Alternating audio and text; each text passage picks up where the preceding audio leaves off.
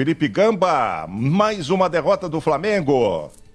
Incrível, né, Macedo? O Flamengo acumula fracassos na temporada 2023 sob comando do português Vitor Pereira. Perdeu a Supercopa do Brasil para o Palmeiras, fracassou no Mundial de Clubes, perdeu a Recopa para o Del Valle e ontem, de virada, perdeu a Taça Guanabara para o Fluminense.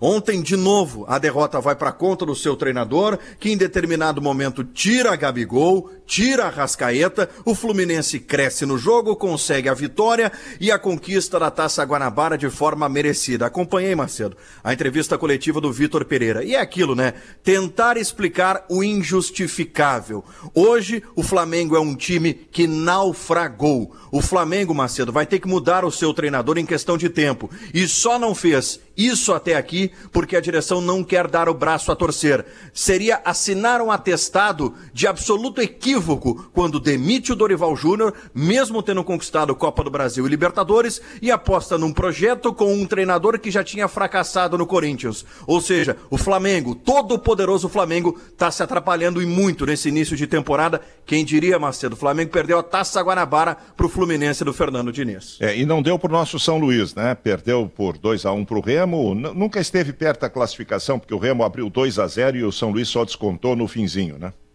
É, a questão aqui para o São Luís agora é a seguinte: ele teve uma viagem desgastante para Belém do Pará, tem a viagem de retorno e sábado, Macedo, ele tem uma decisão contra o Aimoré. Isso. É um jogo que pode fazer com que o São Luís seja rebaixado. Então teve decisão ontem e agora tem decisão no sábado de novo. É, ele joga em Ijuí, joga em casa e tem que pelo menos empatar com o Aimoré para não ser rebaixado, né?